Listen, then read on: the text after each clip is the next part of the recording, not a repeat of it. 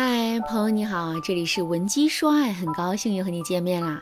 一年一度的双十一又又又到了，这几天啊可是把我累得够呛，一下班我就抓着手机，拿出小本本开始算账，像护肤品啊、首饰啊，还有种草了很久的实木酒柜，终于通通都降价了。我想着呀，一定要趁着这双十一赶紧囤囤囤，像这样薅羊毛的机会，一年可只有一次。就在上周六晚上做笔记的时候，我老公下班回家了。他看到我一本正经的在书房忙活，问我干嘛。我揉了揉眼睛，伸了个懒腰，告诉他：“亲爱的，我在双十一，我在看双十一的购物攻略啊。今年的活动更多更复杂，我还要打卡什么的，麻烦死了。我看到你心心念念的高尔夫球杆也在打折，我也放在购物车了。”老公一听啊，先是埋怨我说。下班了也没有饭吃，你不能光顾着看淘宝，不管你的老公啊！我坏笑一声，然后对他说：“你自己去厨房看看有没有饭吃。”说完，我就起身陪老公去了厨房。他看到蒸锅里热气腾腾的包子和山药排骨汤，口水都流了一地。这个时候，他突然转过身抱住我说：“亲爱的，我就知道你没忘了我，干嘛一天趴在手机上还伤眼睛呢？你想买什么就买，我帮你清空购物车。”说完，他就从随身的公文包里拿出一摞钱来。原来这是我老公上个项目的尾款，他把这些钱当做是双十一的礼物送给我。为了表示开心呢，我也抱着他狠狠地亲了一口。昨天讲课的时候啊，我也给学员讲了这次经历，粉丝们都很羡慕我，想让我分享一下男人清空购物车的秘诀。当然，我还有几个女生啊比较硬气，我记得有一个叫海绵小宝宝的粉丝说。我的口红我自己买，我的购物车我自己清空。的确，这是很有骨气的态度。但是我们想想啊，全天下的女人都在等着双十一，你老公的钱不给你用，给谁用？还是他拿这些钱全部都吃喝玩乐了，你也无所谓？那关于引导男人付出，我一直在强调一个观念：我们让男人花钱，并不是为了占小便宜，也不是为了图谋不轨。我们这样做的真正目的，就是要让男人知道，我们才是他的正牌女友、明媒正娶的妻子。也只有让男人不断花钱，我们才能不断的增加他在我们身上的沉没成本。这是巩固夫妻关系、避免感情破裂最强有力的方法。所以说啊，在这个问题上，我们不需要纠结有没有面子的问题。当然啦，我们也不能把自己变成货真价实的物质女，尤其是还没有确定关系的情侣。如果我们在物质方面提出的要求过多，也会对当前的关系造成不良影响，甚至是致命打击。之前我有一个粉丝在网上看了很多关于引导男人付出的技巧，他自认为已经是学得融会贯通了，于是啊，他就趁着国庆节的时候就想让男朋友给他送个卡地亚的手镯。于是他先是不经意的和男朋友提起这个牌子，在国庆节的当天又装作不经意的带男朋友。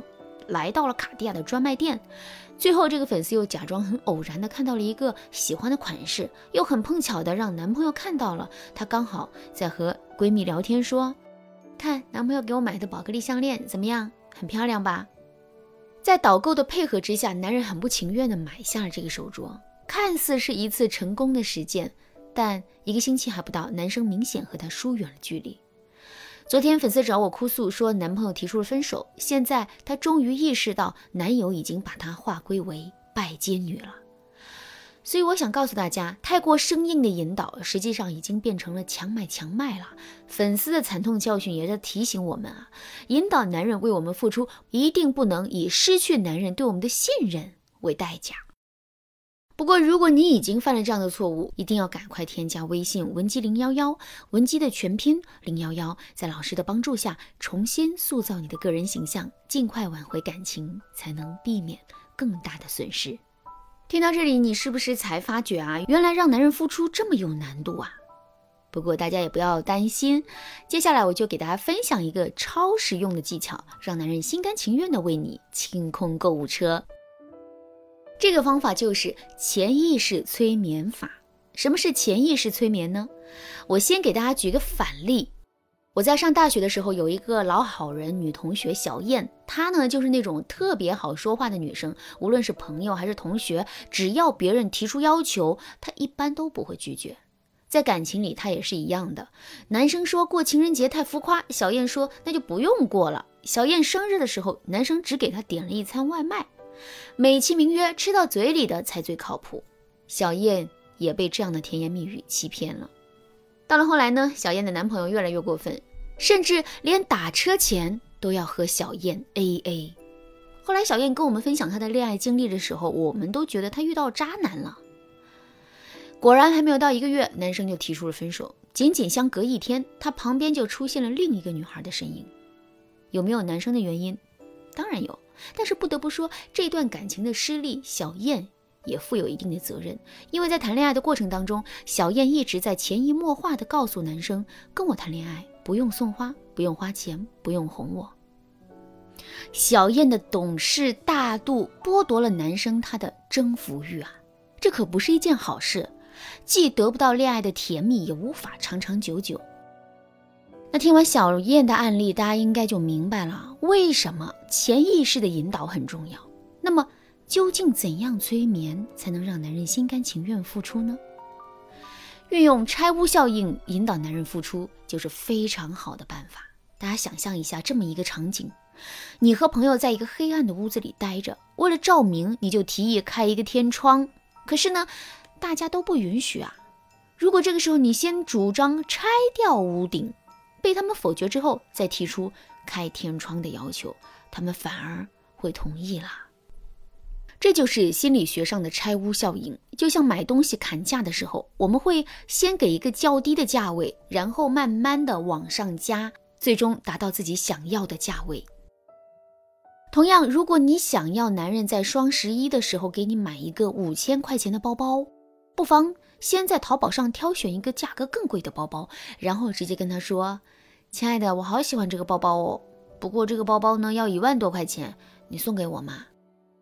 男生看了这个包包的售价之后，一定会吓一跳，这是狮子大开口啊！于是便会回复你：“宝贝，你选的这个包也太贵了吧？”好，关键步骤来了，这个时候你就可以装作很不情愿的样子说。好吧，不过我还有一款包包也比较喜欢，那个包包只要五千块钱，可是我不太喜欢它的颜色呀。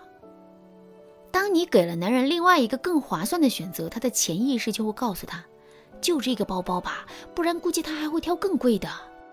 于是乎，他会干脆利落的帮你去付款。这一招啊，其实就是利用了人们趋利避害的潜意识。怎么样，是不是很高明呢？这个时候呢，也许会有姑娘说了啊。那要是这个五千块钱的包包他都嫌贵呢？那有可能是你提的要求太高，超出了他的经济水平所能承受的范围。还有一个原因就是他并没有那么爱你，并没有想要为你付出的意愿。如果是前者，你再调整一下自己的礼物预期就可以了。但如果是后者，你的首要任务就不是什么引导付出了，而是增加自身的吸引力，让男人更爱你，更愿意为你付出。怎么才能做到这一点呢？添加微信文姬零幺幺，文姬的全拼零幺幺，我们的导师会手把手教会你的。